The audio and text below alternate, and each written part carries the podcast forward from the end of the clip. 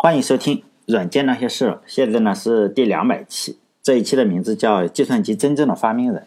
从两千一六年六月十一日开始算的话，现在我已经做了快三年的电台，已经做了快两百期。呃，现在是第两百期，就是我自我自我感觉还是比较良好的，所以呢要自我感动一下。上一次自我感动呢，是我玩文明，那个在 Steam 上玩文明，玩了四百多个小时，然后呢我就自我感动了一下。但是后来我发现这件事情比较蠢。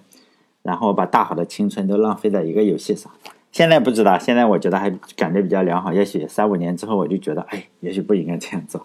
但两百期呢，算是一个新的开始。我想我还是自己做自己知道最多的东西嘛。就是在我是在二十年前上的大学，在大学里呢，我能找到的计算机的资料呢，就是两千年以前的故事。我知道这些题材可能永远都不会火，毕竟太古老了。可惜的是，能够赚钱的，我想过能赚钱的、能够卖货的行业，我实际上是没有能力去做的。就算是我知道卖口红还是卖面膜，这些肯定是能赚到钱，但是以我自己的形象呀，或者是什么东西哈，呃，只会编程这个专业技能，肯定是不能够当一个卖口红或者是卖面膜的网红。所以呢，我目前的想法就是再用个几十期的时间吧，讲一下我曾经研究过的，就是。从一九四零年代一直那个时候，二战刚刚开始嘛，一直到互联网泡沫，就是两千年左右，跨度六十年左右。希望我每周更新一期。就闲话少说嘛，这一期是从一九三七年开始讲起。当我们拿到国内任何一本有关计算机编程的书的时候，如果要介绍计算机的历史，总会提到有一个机器叫 ENIAC。这台机器太有名了，以至于几乎所有的教科书上都会说它。是人类历史上第一台计算机。这台计算机的两个主要的设计者呢，一个是 John m e r c h l e y 还有一个 Presper Eckert。他们被称为计算机专利的拥有者，说他们发明了计算机。但是实际情况呢，并不是这样的。在一九七三年的时候，一场打了数年的官司终于落下了帷幕。法院判决，第一台计算机的真正发明人是另外两位美国人，一个叫 John Vincent Atanasoff。另一个呢叫 Clifford Bury，这两个发明的计算机呢被称之为 Atanasoff Bury Computer，我们可以简称为 ABC 电脑。这一期呢就是他们的故事。在一九三七年的时候，实际上美国刚刚经历了非常严重的经济危机，就是在一九二九年美国华尔街股市崩盘嘛。这次也被称之为二十世纪最大规模的金融危机，实际上它肆虐了美国很多年。这种恐惧呢，伴随着照片还有。报纸的普及对美国人实际上造成了深深的恐惧，高达百分之二十的失业人口呢就四处流浪嘛。这种动荡实际上让美国就根本没有办法去顾及外部的世界。当时在遥远的亚洲嘛，日本侵略中国，就是美国的记者叫王小婷拍了一张中国娃娃，记录了日本轰炸上海火车站对中国人造成的影响，呃，深刻的伤害。这张照片呢在。一九三七年的时候，登上了美国生活杂志，叫十月四日的那个封面上嘛。但是美国无动于衷，甚至在日本侵华的过程中呢，击沉了一艘美国的军舰，日本击沉了美国一艘美国海军的巡逻艇。美国的政客仍然是忍气吞声。当时就这么个情况，就在这种困苦并且非常压抑的气氛之中呢，想要创新是非常非常困难的。当时呢，一个三十四岁的在 Lower State。大学物理系的副教授也正在为此所困，因为呢，他与同事的关系非常的冷淡。当时如日中天的 IBM 公司啊，他有一个制表机的销售员，又经常吵架，跟他经常吵架，又恰好是当时他又有一个不被当时美国人所理解，甚至有些不太合群的一些嗜好，他非常喜欢喝酒。这个副教授非常喜欢喝酒。在一九二零年到一九三三年的时候，美国上下实际上是推行了非常非常严格的、近乎荒谬的禁酒令。虽然一九三七年的时候禁酒令已经撤销了嘛，但是它的州，罗瓦应该叫爱荷华州，这是保守的爱荷华州啊，竟没有多少卖酒的店嘛。这个名字叫阿塔纳索夫的主角之一吧，也是本文的主角之一。呃，他是美国大学的教授。当时美国普通工人一年的收入啊是六百美元，他的收入啊是一千多，并且他有自己的一个座驾，一辆非常新款的福特车，每天呢，每当他和同事有冲突，或者他再次请求 IBM 的这个制表机推销员改进一下他们的计算设备，以便呢让他可以继续完成他教授的是量子物理所需要的有三十个变量还有三十个方程的一个计算。然后呢，这个 IBM 的这个 推销员又再次拒绝了他，他就开着他的福特车，然后呢不能喝酒嘛，然后他就到他离他的学校有两百公里以外的叫伊利诺斯州去喝酒。在一九三七年年底的一个夜晚，他又这个样子，又打了一架，希望他能改进一下他们的制表机，因为他的工作做不下去了，以便完成他的计算。这一次呢，就和往常一样，IBM 的工作人员又一次拒绝了他。他愤怒的呢。IBM 是不卖机器的，只租给他。他就说：“我不再租这台机器了，就不用那台由齿轮、杠杆还有转盘组成的机器。”他决心呢，一定要做一台真正满足自己要求的机器。也和往常一样，他又开了两百公里去隔壁的伊利诺斯州啊，去借酒消愁。在开车去的路上，他突然想到了一个答案：也许他可以做一个真正的计算机，而不像 IBM 那样用齿轮和杠杆去计算。这其中的奥秘呢，就是二进制。阿塔纳索夫的母亲是一位数学老师，他这个儿子非常聪明，在十岁之前就学会了如何使用计算尺。这位母亲呢，就开始教孩子学习当时的二进制数学和数理逻辑。多年以后，阿塔纳索夫的儿子，就他老爸已经，嗯，他也有结婚了，生了儿子，他不像普通的程序员找不到老婆。他这个阿塔纳索夫的儿子就小阿塔纳索夫吧，他后来是一个非常成功的商人，还有这个。Loa State 就是叫爱荷华大州，或者是和爱爱荷华大大学、爱荷华州立大学，为这个阿塔纳索夫设立了纪念馆，还出版了阿塔纳索夫的书，里面的收藏是非常的丰富。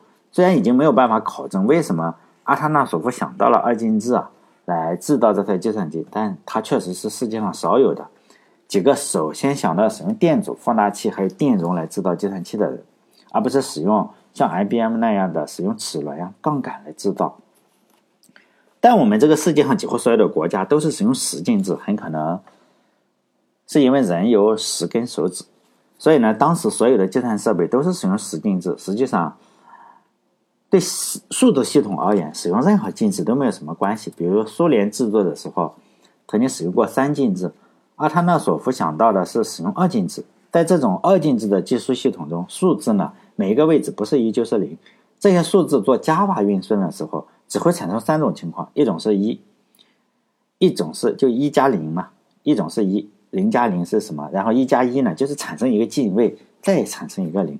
阿塔纳索夫想到了这个方法以后，接下来的日子里，他就把这个方法完善了。他设计了一种包含两百六十六位二进制的机器。当时两百六十六位是当时 IBM 制表机所能计算的最高的精度，因为他要造一个。这样的机器嘛，一个很重要的原因就是他经常跟 IBM 公司的那个人打架。当他在决定了二进制以后，摆在他面前的就是如何存储这些二进制数字。记录二进制数字只需要用两种状态嘛，有电或者没电来表示。但很自然的，他就想到了电子管，而且是大量的电子管。问题只有一个，当时电子管是十美元一个。他设计的这个计算机系统呢，需要二十六位，二百。六十六位，就是买买这个电子管就要耗费两千六百六十美金，这就是他不吃不喝需要两年半才攒起来的钱。于是呢，他想另外的一个方法，电子管可能是能存储电荷或者是放大电流，呃，这种都能够表示二进制的某种状态。但是如果只用来表示二进制的话，它完全可以不用电子管。于是呢，他只需用一个什么？他想到了更便宜的方法，用电容。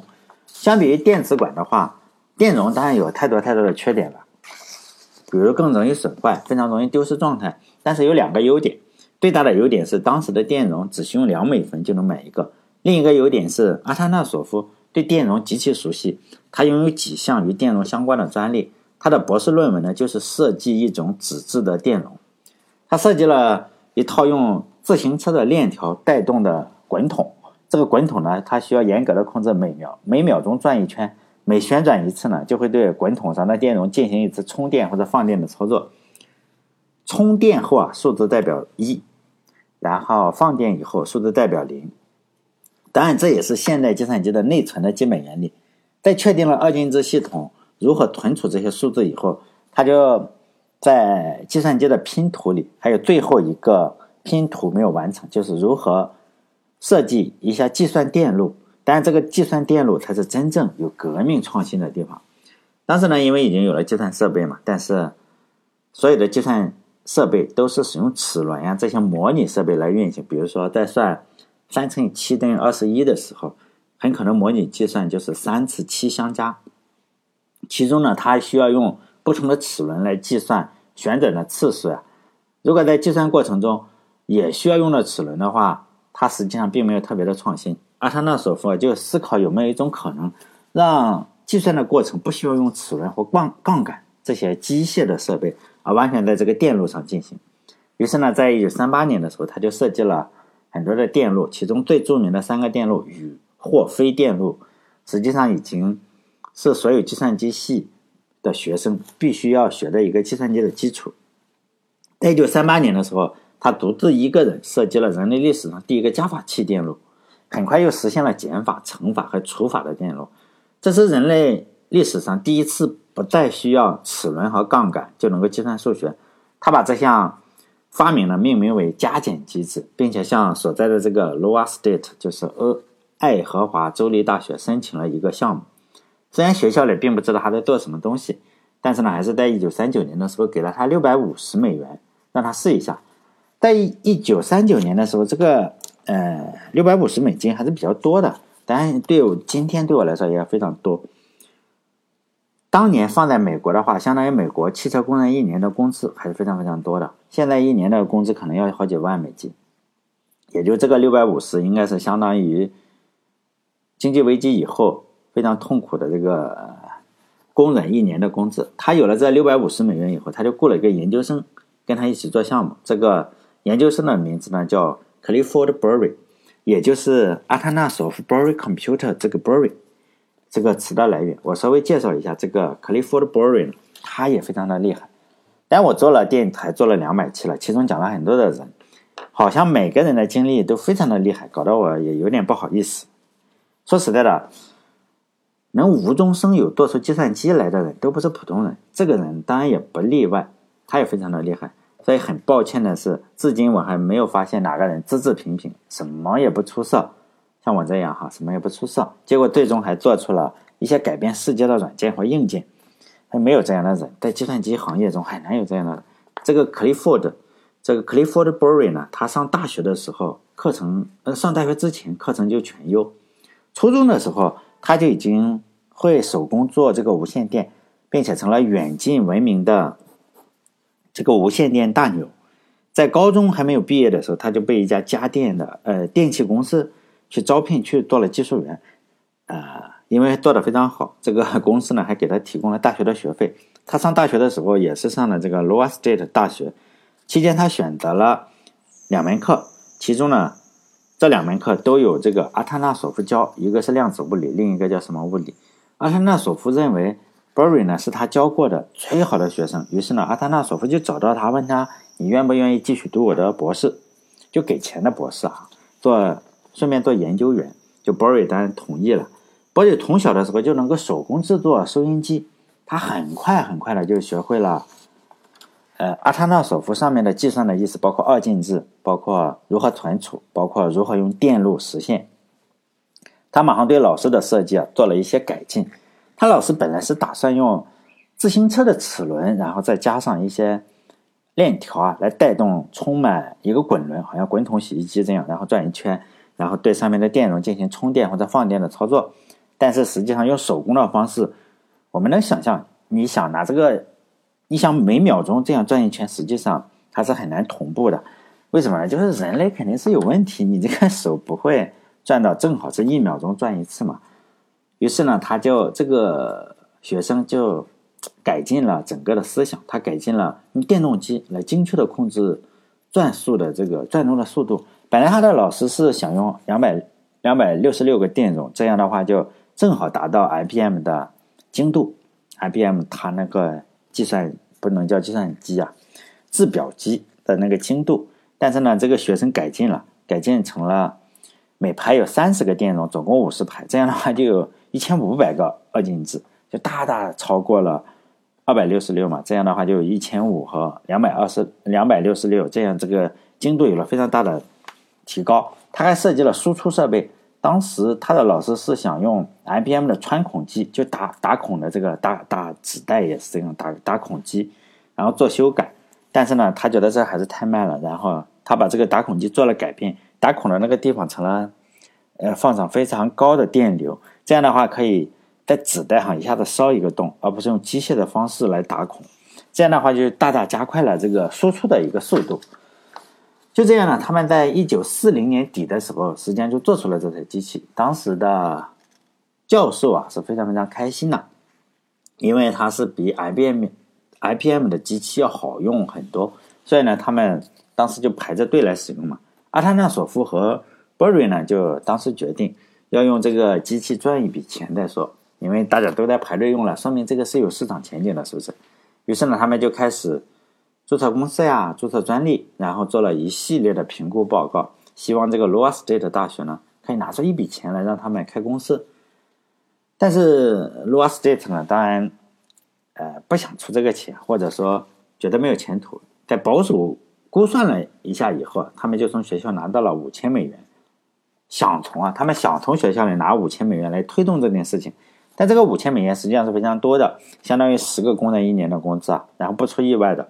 罗斯特的大学就觉得你们造的机器啊好是好，但是让我们拿这么多钱出来，好像也不太可能。学校里呢就给出了一个解决方案，就说呢可以给 Berry 这个学生啊继续发更多的薪水，但是呢，呃肯定不会再有更多的钱来让你去雇人了。于是呢这个项目也就处于被半取消的状态。在一九四零年十二月的时候，阿塔纳索夫就去费城参加了一个会议，这个会议的主体呢是。如何使用机器做这个天气预报？而在当时会议上，他就结识了很多同样去参加会议的另一个教授。这个教授是什么？就是做流体流体力学的专家。他们结识的话，却让这个计算机发展呃发展走向了另一条发展的道路，也导致了日后一场就是旷日持久的官司。当时呢，这个会议的名字叫美国科学进步协会，可能是这样翻译吧，叫做 American Association for the Advancement of Science，大概是这样哈，可以简写为三个 A 一个 S。我上面讲了，当时美国的政治环境是非常的压抑的，就是连呃日本在中国炸了一艘美国的巡逻艇，他也不去反击。所以呢，很多计算机上、计算机的书上都说，计算机的发展是来源于军事。我认为这个是可以值得讨论的。也显然被炸了，还都不去反击，不可能是军事嘛。起码在这次会议上也没有看出任何军事的迹象。当时美国还没有打算打，因为它是孤立主义。在这个会议的主要的议题实际上是有两个，一个呢是如何使用机器啊做这个天气预报，就是一现在我们做天气预报可能比较准，当年是非常非常非常缓慢，呃不能够准确的做出天气预报。包括二战的时候，他们没有办法做天气预报嘛，所以呃像德国就要在北极哪里的，然 后放上一个一个部队，专门是做这个天气预报，观观察天气预报，看看哎会对欧洲有什么影响。就当时是不能够呃算很多天之后的天气预报。另一个议题呢是如何使用计算机啊去研究太阳的一个活动，这个我也不知道了，可能是研究太阳黑子的活动吧。起码我看起来这两个看起来都好像是与军事和战争没有太多直接的关系，包括天气预报，包括。研究太阳的运动，毕竟我认为的与军事有关系的话，应该是去研究导弹啊或者是什么的弹道，这个是没有的。当时参加会议的大都是物理学家和数学家，像本文主角之一嘛，阿塔纳索夫就是物理学家。他去参加这次会议的目的啊，主要有两个，一个是呃看看当时有没有呃大家都在做什么东西，第二个呢就是看看有没有人做出跟他一模一样的机器出来。有没有一台可以和他造的这一台机器相媲美的？用现在流行的话来说，他看了以后就是越看越放心嘛。他在会议上看到了一台宾夕法尼亚大学的微分分析机，是当时可能是最先进的一个机器。但是呢，这台微分分析机无论是 精度啊，还是运算的速度，比他做的机器还是要差很多。因为这台微分分析机啊，是机械运算的，还是用齿轮和杠杆？嗯，不可能是，呃，这个这个精密是不是？你机械的话肯定是不够精密，比起用电路来计算的话，呃，就是有巨大的差距。可以说，电路是用光速来计算，齿轮你即使转的再快的话，也不可能有光的速度嘛。而且用电路的话，很快就会得出结果来，然后用齿轮的话，可能要转半天。用书上说的话就是说，哎，你如果要算出这个天气预报来。根据那些输入的呃参数还是方程算出这个天气预报来，实际上可能有好好多天都已经过去了。比起它这个再说精度的话，比起它一千五百位二进制的精度，齿轮所能表达的这个精度啊，远远是要差几个数量级的。但是有一个问题是，阿阿特纳索夫呢是一个思想家，他可能是富有远见、有创新力、有各种各样的优点，但是他在处理人际关系的时候总是。容易出问题，比如说他跟他的同事关系都非常的差劲，否则的话也不会说得罪了学校的领导，然后学校的领导因为怕跟 IBM 起冲突，因为 IBM 也是做计算的，然后 IBM 出了大量的钱给这个学校里，然后呢，你学校里又用 IBM 的资源，然后做一个与 IBM 去冲突的这个行业，呃，肯定是不不愿意的，而且他也处理不好这件事情，他还跟。IBM 的这个工作人员吵架，经常吵架，这可能就显示了他性格的弱点。在这件事情上，电脑这件事情上，因为他造出来了这个，并且，呃，学校的他这个学校里的学生啊，还是教授都非常喜欢用。但是他就是像个思想家嘛，他在会后他找到了一位做流体力学，就流体力学可能与天气预报是有很大的关系，但是我也不懂。但是呢，他说我可以给你做。然后那个人问他：“你你应该怎么做？”如果我们想的话，应该稍微保留一点，是不是？他没有保留，他把他所有设计的思想都告诉了另外一个教授，这个就非常痛苦，并且他不但告诉了这个 教授，他还是约定了一个时间，然后到我这个学校里，是吧？然后去看一下我是怎么做出来的，就这个样子，好像又有点炫耀，又有点什么。当时他的专利还没有申请下来，因为他还想开公司，什么都没做的时候，核心机密已经就给出去了，是吧？但这个故事下一期再说嘛，时间也差不多了。最后呢，欢迎大家关注我的微信公众号，六个字“软件那些事儿”。其实我是模仿明朝那些事儿，然后呢，后来我发现大家都认为是“软件那些事”是五个字的“软件那些事”，可能大家都没有看过明朝那些事儿的书嘛。哎，然后就关注错了，然后可能会卖东西啊。如果人家卖东西给你，希望那个不是我，那个是你。因为我发不出这个音了，那个不是我。最后呢，希望大家，但因为我我说哎，帮我点点广告，然后就有人举报我是吧？这个很痛苦。现在一举报就是已经过去一周了啊，已经解封了啊，很多的事情就是这个样子。不管你做什么事情，总是有人反对你嘛。好嘞，这一期就到这里，再见。